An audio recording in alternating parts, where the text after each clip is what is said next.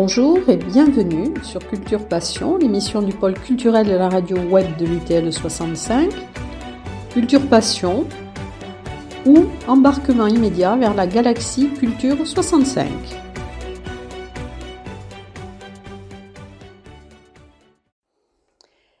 Bonjour Antoine Marner. Bonjour. Donc j'ai la chance aujourd'hui de vous rencontrer pour Culture Passion. Euh, vous êtes en résidence au Paris depuis le mois de septembre pour la création de la pièce euh, Trois hommes dans une bouteille, euh, donc qui sera jouée la semaine prochaine. Et je suis venue donc vous rencontrer pour cette pièce. Alors je crois que vous m'avez dit que ça sera une première mondiale, une création mondiale. Oui, tout à fait. J'ai eu la chance d'avoir déjà monté deux pièces de Daniel Kin et puis voilà, je suis devenu ami avec la traductrice. Séverine Magua. Et elle m'a proposé euh, cette pièce, Trois hommes dans une bouteille, qui n'a jamais été créée en fait. Elle avait, elle avait une envie comme ça, et puis moi j'ai pris ça euh, comme une marque de confiance en tout cas. Et euh, donc c'est une première mondiale, puisque une, partie, pas tout, mais bon, on ne va pas rentrer dans le détail, mais une partie de la pièce n'a même pas été éditée, donc elle n'a même pas été jouée en Australie, puisque Daniel Kin est, australien, oui, un poète dramaturge australien. Alors nous, allons parler un petit peu plus tard de la, de la pièce. J'aimerais bien qu'on parle donc de vous. Alors que s'est-il passé depuis le cours Florent? Alors cours Simon, j'étais au cours Simon. Alors oui, notamment parce que j'ai fait beaucoup de... J'étais dans plusieurs cours privés à l'époque. Au, tout départ, j'ai fait un master en, en économie. Alors je, faisais du théâtre beaucoup déjà. Euh, et puis à un moment donné, il fallait passer le cap. Quoi. Il y avait j'ai dû rester trois mois euh, au ministère du Travail après mon master. Et puis là, voilà, ça posait vraiment la question de, ce que j'avais vraiment envie de faire. Et j'étais pas dépressif, mais enfin, j'étais pas loin. Quoi. Alors donc, voilà, je me suis lancé très vite dans le, dans le bain, comme on dit. Et puis, voilà, les choses se sont enchaînées. Et euh, j'ai eu la chance de toujours, j'ai toujours pu travailler, en tout cas, beaucoup de théâtre. Et puis, j'ai créé la compagnie en 2001. Euh, parce que j'avais besoin d'un outil de travail en fait pour pouvoir monter les, pièces que j'avais envie de, monter, de, travailler, euh, ce qui n'était pas forcément le cas. On, est un peu dépendant du désir des autres quand on est comédien. Et là, il y avait quelque chose qui, dans les écritures contemporaines, qui me, parlait et j'avais envie de, les, faire découvrir en tout cas. Donc voilà, j'ai créé la compagnie à Chartres en 2001, donc ça fait 20 ans. Et depuis, une dizaine de créations euh, C'est le théâtre du détour. Hein, votre... Compagnie Théâtre du détour, tout à fait. Compagnie théâtre oui, l'idée de. quand on crée, on n'y a pas ce n'est pas une ligne droite. En tout cas, il y a beaucoup de. On, va, on essaye plusieurs chemins. Donc c'était ça l'idée du, du, détour. Et alors, à quel moment avez-vous commencé à mettre en scène euh, Assez vite. En fait, au départ, quand j'ai créé la compagnie, je n'avais pas forcément l'intention de, de, de, faire toutes les mises en scène, mais très vite, je me suis rendu compte qu'au niveau des, notamment des institutions ou des partenaires, euh, on associe souvent euh, une compagnie à, une personne, ce qui n'est pas forcément dans une logique. Euh, donc voilà, très vite, j'ai décidé de faire des mises en scène et puis ça, ça me plaît de plus en plus. Et j'en avais fait un, avant la compagnie, j'avais déjà fait quelques mises en scène. Et depuis une dizaine d'années, voilà, je prends en main ce travail. Là, en plus, je joue dans la pièce qui crée. Euh, c'est pas toujours simple en tout cas. oui, ça doit être plus compliqué d'avoir les deux rôles. Voilà, ça rend un peu, des fois, on est un peu schizophrénique, des fois. Où, euh, voilà, faut faire la part des choses. À quel moment je mets en scène, je suis metteur en scène. À quel moment je suis comédien. Euh, voilà. alors, j'ai un très très bon assistant qui s'appelle Francis Ressort et qui, qui m'aide beaucoup dans cette tâche parce que sinon je m'en sortirais pas. Quoi. C'est à un moment donné, voilà, faut, on fait l'un ou l'autre, mais euh, voilà, avec un assistant qui est très efficace, on arrive à faire les deux. Et j'ai vu aussi que dans la scénologie, c'était quelqu'un qui porte le même nom que vous, Garance. Alors Garance Marner, elle a fait la scénographie. Garance devait venir, euh, devait être avec nous à Tarbes, euh, sauf qu'elle habite aux États-Unis puisqu'elle travaille, elle est directrice artistique d'une grande, grande, compagnie de danse. Et c'est un jour, parce que alors, bon, bon pas fallu au bout des, choses, j'ai pris le nom de ma femme comme ah, nom d'artiste. Euh, et, un jour, mon épouse me dit, tu sais que j'ai une cousine un peu éloignée euh, qui, qui, est scénographe, qui fait de la... J'ai fait une recherche sur Internet. Et, très vite, j'ai je me dit, mais ça m'intéresse beaucoup parce qu'elle a un, CV assez incroyable, puisqu'elle a, fait toutes ses études en, Angleterre, elle a eu de nombreux prix, elle a travaillé avec la Royal Shakespeare Company, et, très vite on s'est rencontrés, très vite ça, on était sur la même, ça, a matché comme on dit, j'étais sur la même longueur d'onde, et, alors ça crée des fois quelques, on se demande est-ce que c'est son, comme elle s'appelle Marner comme moi, est-ce que c'est son épouse, c'est sa fille voilà, c'est de la famille, mais pas complètement, puisque c'est de la famille de, mon épouse. Voilà, voilà la petite histoire. Et elle, n'a pas pu venir à cause du, de la crise sanitaire, euh, compliquée au niveau de, sa green card. Enfin bon, c'est. Euh, mais voilà, c'est la troisième, euh, oui, c'est la troisième création qu'on fait ensemble. Et j'ai du mal à imaginer quelqu'un d'autre maintenant.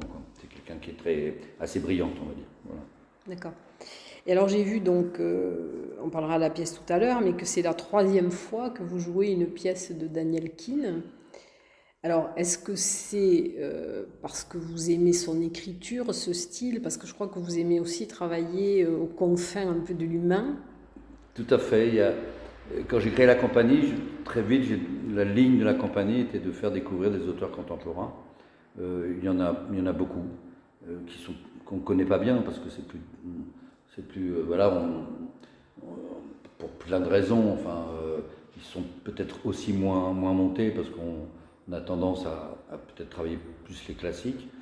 Et Daniel Keane, oui, m'a parlé immédiatement. C'est un auteur qui nous renvoie tout le temps, tout le temps, tout le temps à notre propre humanité.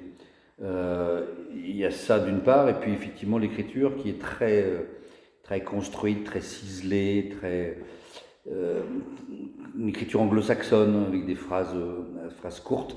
Et à un moment donné, ça devient musical. Je, prends toujours les textes un petit peu comme une partition. Euh, de s'appuyer d'abord sur le texte. Daniel Keane, par exemple, dans ses textes, il y a beaucoup. les pauses sont écrites. Pauses courtes, silence, pauses longues. Et, tout ça, ça s'inscrit justement dans une alors, faut, dans une musique, en tout cas, dans une partition qu'il faut déchiffrer dans un premier temps avant de vouloir l'incarner. Et c'est vrai que c'est un auteur qui, qui m'a immédiatement euh, parlé, qui m'a qui m'a bouleversé tout de suite. Et puis, euh, très vite, je me suis plongé dans son œuvre, ce qui m'a permis de rencontrer la traductrice, qui a un rôle fondamental parce que elle le connaît très bien. Elle est Séverine Magua est devenue son agent euh, en France. Donc elle, elle, défend aussi son, son, œuvre et ils se connaissent parfaitement. C'est elle qui l'a fait découvrir en France. C'est un auteur qui est monté dans le monde entier, mais en France, c'est elle qui l'a fait découvrir et euh, elle, elle, le connaît bien. Donc on, il y a aussi cette d'être très vigilant aussi sur, de, ne pas trahir en tout cas le, dans la traduction le, le, sens de, l'écriture, euh, de, la parole en tout cas. Et donc voilà, ça, j'ai eu envie de creuser ce sillon-là avec cet auteur. Parce que dans le monter, alors, pas dire que j'ai monté que du Daniel Keane toute ma vie, mais en tout cas, voilà, là j'arrive peut-être à une fin de, une fin de cycle avec une trilogie. Euh, qui, oui, parce que c'était un diptyque avant avec euh, Quand la nuit tombe, c'était Quand la nuit tombe. Il y a eu Quand la nuit tombe et une heure avant la mort, une heure avant la mort de mon frère. Qu'on a joué avec beaucoup de succès, notamment au Festival d'Avignon. Voilà.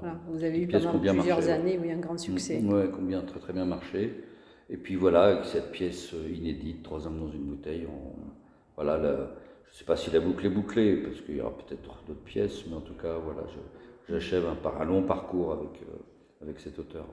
Alors j'ai vu aussi que vous aviez joué plusieurs fois avec Bruno de Saint-Riquier, donc qui est dans la distribution de la pièce, et que vous aviez fait aussi plusieurs choses avec Emmanuel Rey, et dont l'année dernière, euh, vous avez joué dans une pièce qui s'appelait Fratelli, et c'était deux hommes qui étaient confinés dans une chambre d'hôtel. Est-ce que c'était une suite du confinement? Mm, Oui, c'est un hasard, j'ai envie de dire. Alors ça, c'est une autre compagnie qui est à Chartres, avec laquelle j'ai travaillé, j'ai beaucoup travaillé aussi. Non, c'est un, un, hasard, mais euh, c'est une pièce qu'on va, qu'on va reprendre du reste au mois de novembre, puisqu'on s'est arrêté aussi. On, a, on est juste passé entre les gouttes pour créer Fratelli, puisque euh, je crois qu'on a, début la jouer un mois en octobre. C'était en septembre, en septembre, voilà. Et en fait, on a juste pu jouer et après, ça s'est à nouveau, euh, ah à nouveau arrêté. Mais euh, effectivement, il y avait un, un, écho par rapport au confinement, mais je crois que c'est le, c'est le, c'est le hasard qui a fait les, qui a fait les choses. Quoi. Oui, c'était un hasard assez, mhm. assez particulier. Alors j'ai vu aussi, bon, vous avez, je crois, tourné dans un film, le rôle de Félix. Oui, j'ai fait, voilà, des... très vite, je me suis orienté vers le, vers le théâtre, puisqu'il me proposait des rôles euh, intéressants, en faisant, voilà, quelques apparitions euh, avec des vraies scènes, hein, mais euh, voilà, un peu furtives au, cinéma, mais j'ai envie de dire, c'est deux métiers, alors on peut les faire en, même temps, mais c'est deux métiers quand même qui sont très très différents. Euh, et qu'il faut aussi, voilà, c'est pas toujours simple de, de, de, de, percer dans le cinéma. Il y a, alors voilà, j'avais envie, moi, de. Voilà, je me sens bien sur un plateau de théâtre. Enfin, mm. j'ai la sensation que mon, mon, vrai métier, il est là, quoi. Que c'est là que je vais avoir les, les, les, les bonnes sensations. Euh. Voilà, c'est le, hasard de la vie aussi qui fait qu'à un moment donné, euh, je me suis plongé à, 200% dans le, dans, dans le théâtre. Vous avez, une, enfin, vous avez un, répertoire, disons, qui est très varié, hein, parce que ça va de, de, journal d'un curé de campagne de Bernanos euh, à d'autres choses qui sont beaucoup plus comiques, beaucoup plus, euh, beaucoup plus drôles. C'est le plaisir de pouvoir, euh, je ne sais pas si un acteur ou un comédien en tout cas peut tout jouer, mais ce plaisir de, voilà, de se confronter à plusieurs genres. Moi, j'estime par exemple que la comédie, c'est très très très difficile, peut-être peut-être plus difficile en fin de compte que, que, que, le, que les drames.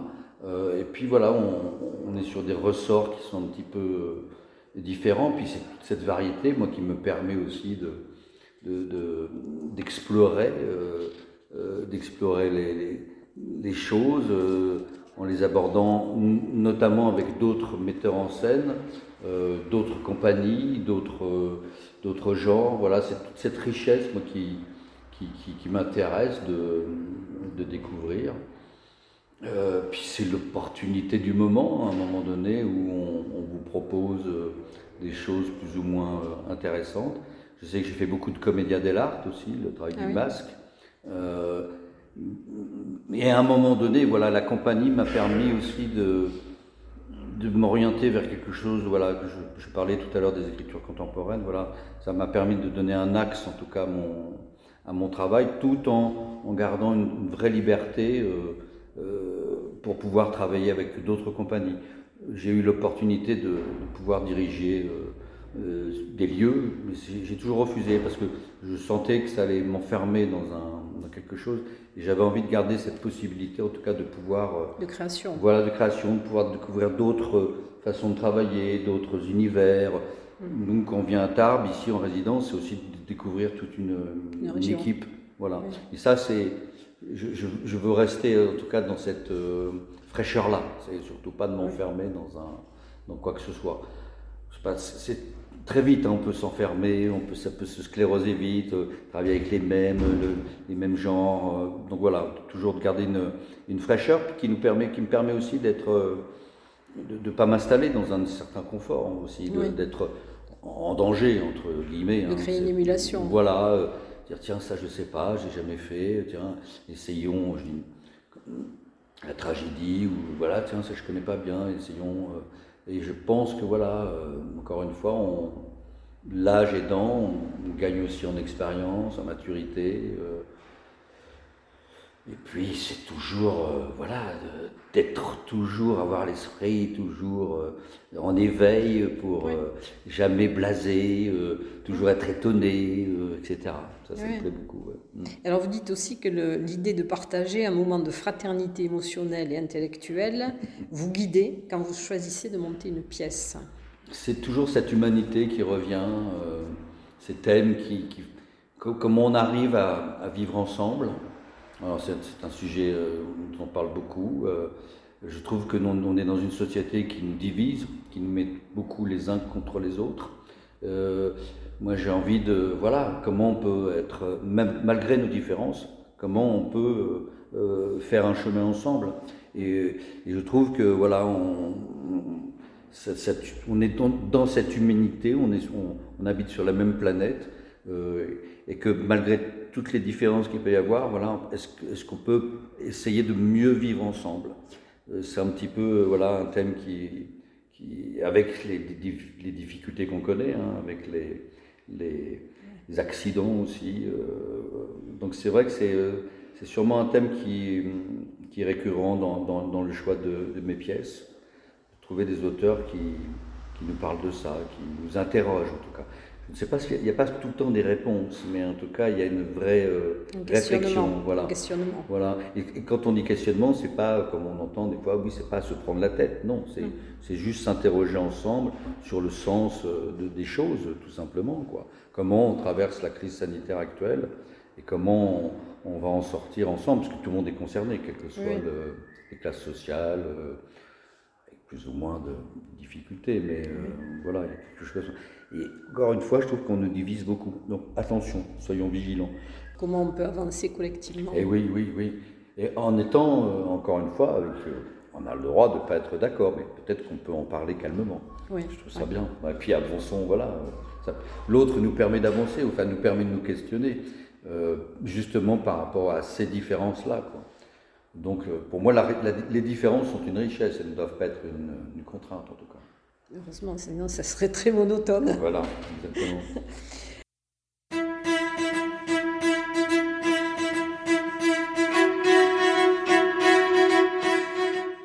Alors j'aimerais maintenant qu'on parle un petit peu des, d'électoral, puisque demain, donc, il va y avoir une lecture euh, qu'on intitule les, liseurs de la fabrique, donc c'est Racine de 3. Racine de 3, Alors, chiffre 3. Expliquez-moi votre concept de, euh, de, ces, de ces lectorales.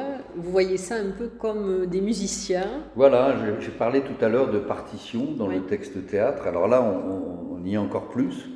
J'ai rencontré une compagnie qui s'appelle le Théâtre de la Forge, qui, était, qui est animée toujours par Bruno de Saint-Riquier, qui joue dans, Trois hommes dans une bouteille.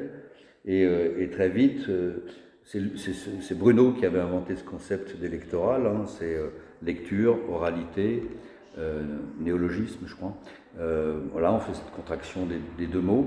Et effectivement, d'aborder les textes, quels qu'ils soient. Alors là, en lectorat, on en est plutôt sur. Alors là, ça va être une pièce, mais on est très souvent sur des romans, des, des récits, des, ou des thématiques. On a fait une lecture sur, euh, sur les arbres, euh, sur, euh, on peut faire sur, sur, sur, on a fait une lecture sur Henri IV, sur, enfin, sur un auteur ou une thématique. Et d'aborder le texte vraiment, comme, encore une fois, comme une, comme une partition qu'on va lire à plusieurs.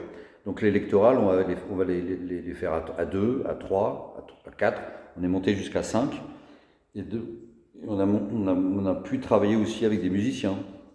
Donc il y avait un quintet, comme un quintet de jazz, hein.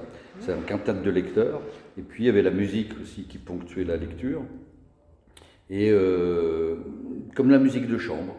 Donc on joue aussi sur le, les tessitures de voix, euh, sur la réaccentuation, sur le rythme, sur le tempo-rythme, sur... Voilà, un peu comme la musique. Et de donner sens, grâce à cette rythmique-là, en tout cas donner sens au, au texte, donc on n'est pas complètement dans l'incarnation, mais en tout cas les mots nous traversent et on leur donne du, du sens et du poids grâce à notre, à notre, notre lecture. Et en plus c'est quelque chose d'assez simple puisqu'on vient avec des pupitres, on s'habille en noir comme les musiciens. Et puis euh, voilà, on, a lu dans les, dans les lycées, les collèges, les, les maisons de retraite, euh, les maisons d'arrêt. On peut, euh, voilà, un pupitre, une partition, une salle, même petite, et, euh, voilà, on, peut aller partout et aborder tous les thèmes. Donc on a beaucoup de commandes. On avait fait une lecture, euh, euh, la ville de Chartres ouvrait la maison du vélo. On avait fait une lecture sur le vélo. Et on se rend compte qu'il y a énormément de textes littéraires qui parlent de la bicyclette ou du vélo. donc on avait construit, parce que aussi on construit des textes de liaison entre les différents, les différents textes. Samedi, ça sera différent, puisque c'est la prochaine création du Theta du détour qui s'appelle Racine de 3. Euh, j'ai quelque chose, je ne sais pas quoi, mais quelque chose avec le chiffre 3. Donc je vais creuser. oui, j'ai vu 3 hommes sur un toit aussi. 3 hommes sur un toit. Voilà, donc je vais creuser avec une. C'est de la numérologie, je ne sais pas comment, comment on dit, mais en tout cas, j'ai un rapport avec le chiffre 3 qui est, euh, qui est particulier. Et le fait que ce soit trois hommes, c'est pareil, c'est un hasard, c'est pas. Voilà, il y a toujours eu parce que c'est aussi un sujet d'actualité, il y a toujours eu euh, énormément de, de, de, de femmes dans, les, dans, mes créations. la costumière, la scénographe, enfin voilà, je ne suis pas cantonné, en tout cas manipulé par des rôles masculins. Parce que ça, on m'en parle aussi. Je fais non, c'est un hasard aussi, ça se fait comme ça, quoi. et dans Trois hommes dans une bouteille, il y a la tenancière du bar qui est une femme, Madame Ross. Donc on est quatre en fait. Oui, mais je m'étais posé la question quand j'ai vu, tiens, trois hommes sur un toit, mm, trois hommes dans une bouteille. je me suis dit, ben, tiens, c'est bizarre. C'est ça, c'est qu'au moment où Séverine, me, la, la, traductrice, me propose trois hommes dans une bouteille, et je me dis, mais, mais c'est un hasard ou tu... Et elle n'avait pas du tout fait le rapport, parce qu'elle avait vu Trois hommes sur un toit, qui est une pièce de Jean-Pierre Siméon, et non pas de Daniel Kim. Et je lui dis, mais c'est incroyable ça. Et elle me dit, non, non, j'ai pas fait... Euh, c'est venu comme ça, elle n'a pas fait exprès. Et je me dis, il y a quand même quelque chose. Enfin, il y a, il y, a, il y a, un signe en tout cas. Je ne sais pas comment on peut l'interpréter, mais euh, donc voilà. Donc dans ces cas-là, je, je, fonce. Hein, c'est des signes qui sont plutôt positifs en tout cas. Et Racine de Troyes, ça n'a rien à voir avec Trois hommes dans une bouteille, ce que vous allez lire comme texte? Du tout. Racine de Troyes, c'est Pierre Margot qui l'a écrite. Pierre euh, joue dans Trois hommes dans une bouteille, et il a eu le. C'est un texte qui a eu le prix, euh, le prix Arsena en 2020. Euh, donc il y a un prix important parce que c'est euh, l'ancien euh, centre dramatique, non, le centre national du théâtre, CNT, voilà. Donc c'est un prix important et qui, je trouve qu'il y a une belle pièce où on retrouve des thématiques qui me sont chères, c'est-à-dire l'humour un peu absurde, la poésie et puis la profondeur un peu qu'on pourrait appeler un peu métaphysique sur le sens de la vie. Donc dans cette pièce on retrouve ces, ces trois thématiques et qu'on retrouve dans Trois hommes dans une bouteille, qu'on retrouve, qu'on avait vu dans, dans, Trois hommes sur un toit. Donc c'est quelque chose un peu inconscient de ma part. Je ne sais pas ce que je voulu, mais mm. quand on fait le bilan, au bout d'un moment, on dit tiens, il y a des choses qui, qui reviennent, quoi, qui m'interpellent. Alors après, c'est à moi de faire l'analyse de tout ça. C'est ma vie.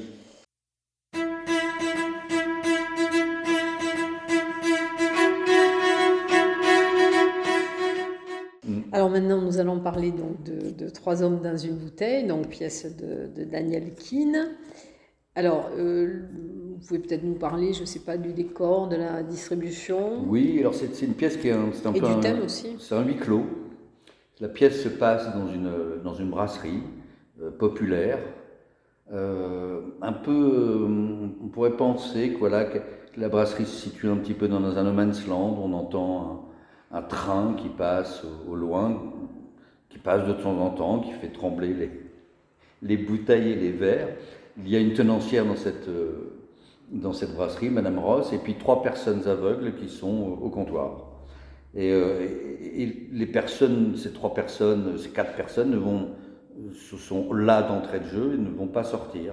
On pense que c'est pour ça que je parle de huis clos. Et puis ils vont être visités par d'autres personnages euh, féminins euh, ça, je ne peux pas en dire trop parce que c'est dans le jeu que ça se situe.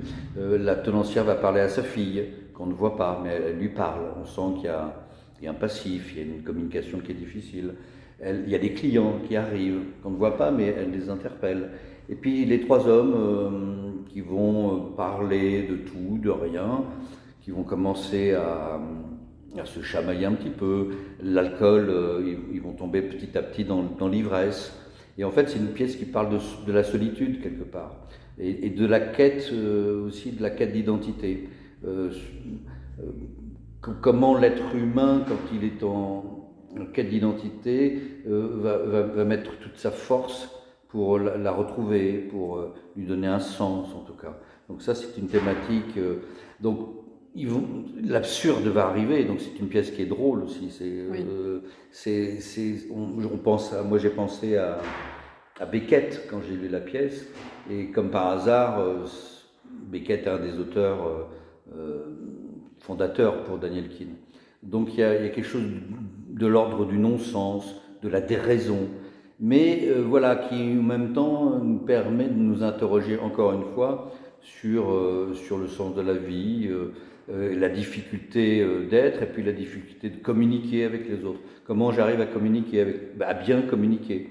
Euh, voilà, ça, ça, aborde un petit peu tous ces, euh, ces, thèmes qui, encore une fois, me sont assez, assez chers. Euh, donc on rit, mais voilà, on, a matière aussi à s'interroger, à, à, se questionner. dans cette dans ce huis clos un petit peu absurde, quoi. je raconte pas la fin, parce que ça serait un peu trop dévoilé. Voilà. Alors dans la distribution, donc il y a Bruno de Saint-Riquier. Voilà. Alors j'ai vu qu'il y avait une comédienne aussi, alors ça, je n'ai pas pu m'empêcher de faire le parallèle, Sophie Neveu. Donc j'ai pensé à Audrey Toutou qui joue le rôle de Sophie Neveu dans Da Vinci Code. C'est vrai que quand on tape Sophie Neveu sur Internet, on tombe sur le, Da Vinci Code, enfin le personnage en tout cas d'Audrey Toutou. Euh, ouais, c'est un hasard. Euh, Sophie jouait dans Une heure avant la mort de mon frère aussi. Francis, qui est mon assistant, euh, euh, dans cette pièce-ci, euh, jouer dans une heure avant la mort de mon frère. Je suis assez fidèle quand ça se passe bien. Voilà, j'aime aussi l'idée de, de pouvoir, euh, d'avoir un compagnonnage aussi avec les gens avec qui je travaille. ça permet aussi de, bien, de mieux se connaître en tout cas. Il n'y a pas de règles, hein, c'est pas systématique, mais voilà, comme on parle de la grande famille du théâtre, ça, j'ai plus de doutes là-dessus, mais en tout cas, on, peut se recréer nous des, des familles, euh, euh, des familles de, théâtre. On parle de compagnie, hein, c'est quand même l'idée de compagnie euh, au sens au sens de villard, enfin bon voilà, toutes ces, toutes ces aventures qui ont, existé, où, il y avait l'idée de troupe qui, qui montait un certain répertoire et puis qui partait en tournée ensemble. Alors c'est moins vrai en ce moment parce que c'est assez compliqué financièrement. Ouais. Financièrement, c'est, mm. ça devient tout à fait très très lourd. Donc ce ne sont pas des permanents, mais en tout cas ce plaisir aussi de se retrouver euh, quelques années après ou euh, sur une autre pièce, comment on va travailler aussi ensemble différemment. Donc euh, voilà, il y a une fidélité en tout cas de, de ma part pour, pour, la, pour les, les, gens avec qui je travaille, tout à fait. Ouais, ouais, Donc l'avant-première sera le mardi 5, je crois, 5 octobre à Alors on fait, une, pas de on fait une générale, voilà, c'est ça. C'est l'avant-première. Voilà, l'avant-première le 5, tout à fait, voilà, tout à fait et puis du 6 jusqu'au 10. Voilà. Voilà, 6, 7, 8, 9, 10. Donc 5 représentations. 10 euh, octobre, voilà, un, dimanche à 16h, la dernière. Et vous avez d'autres projets en suivant? Alors là, je vais reprendre, on en parlait tout à l'heure, je vais reprendre en, revenant à Chartres, on vient de Chartres, dans le Grand Nord. Euh, on va reprendre Fratelli, et puis euh, celle-ci, on va la reprendre effectivement. Les choses ça a été très compliqué avec la, crise sanitaire. Euh, les choses ont été déprogrammées, d'autres reprogrammées. Euh, il y a une espèce d'entonnoir parce que, bien sûr, ça se bouscule au portillon. Donc, les choses sont en train de se, remettre en place, mais c'est assez complexe. Alors, il y a des choses qui vont, qui, vont, des lectures. Là, on revient aussi de, quand on rentre le 13, on a une lecture le, le 15. Voilà, moi je partage un petit peu ma, mon activité entre l'activité de création, de lecture, formation aussi, je fais beaucoup de formation, euh, j'anime beaucoup d'ateliers, euh, euh, donc tout ça, voilà, ça, ça va à nouveau exister, peut-être différemment, mais en tout cas, voilà, a priori ça semble, c'est pas, la reprise est un petit peu difficile, mais voilà, soyons optimistes, soyons confiants. On a, la chance, nous, de pouvoir revenir, parce que la pièce, on devait la faire il y a un an et demi. Donc, euh, on a aussi cette possibilité incroyable de revenir avec une équipe formidable au Paris, vraiment, je le dis, et avec un accueil formidable. C'est très rare, c'est très précieux de pouvoir avoir une salle comme ça pendant trois semaines avec toute une équipe. C'est euh, formidable, je n'ai pas, d'autres mots. c'est bien. Euh, voilà. Et alors, juste une question, vous n'avez jamais envisagé de devenir auteur? J'ai un tel, une telle exigence. Alors, pour rien de vous cacher, j'ai écrit, oui, euh, mais j'ai une telle exigence sur l'écriture que, voilà, je me dis non, il y a, y a, des grands auteurs qui ne sont pas en plus euh, joués ou euh, qu'on n'a pas eu le, temps de découvrir. Voilà, je me dis, bon, j'écris pour moi, c'est jamais très mauvais d'écrire, de toute façon. mais encore une fois, l'écriture théâtrale est, particulière. Elle, euh, voilà, j'ai commencé, puis je dis non, c'est pas la peine. Je vais partir sur des acteurs qui, qui, ont plus de talent, je pense, que moi. Enfin, on peut, peut pas tout faire, voilà, c'est pas très grave. Mais ça existe, bien sûr. Mm.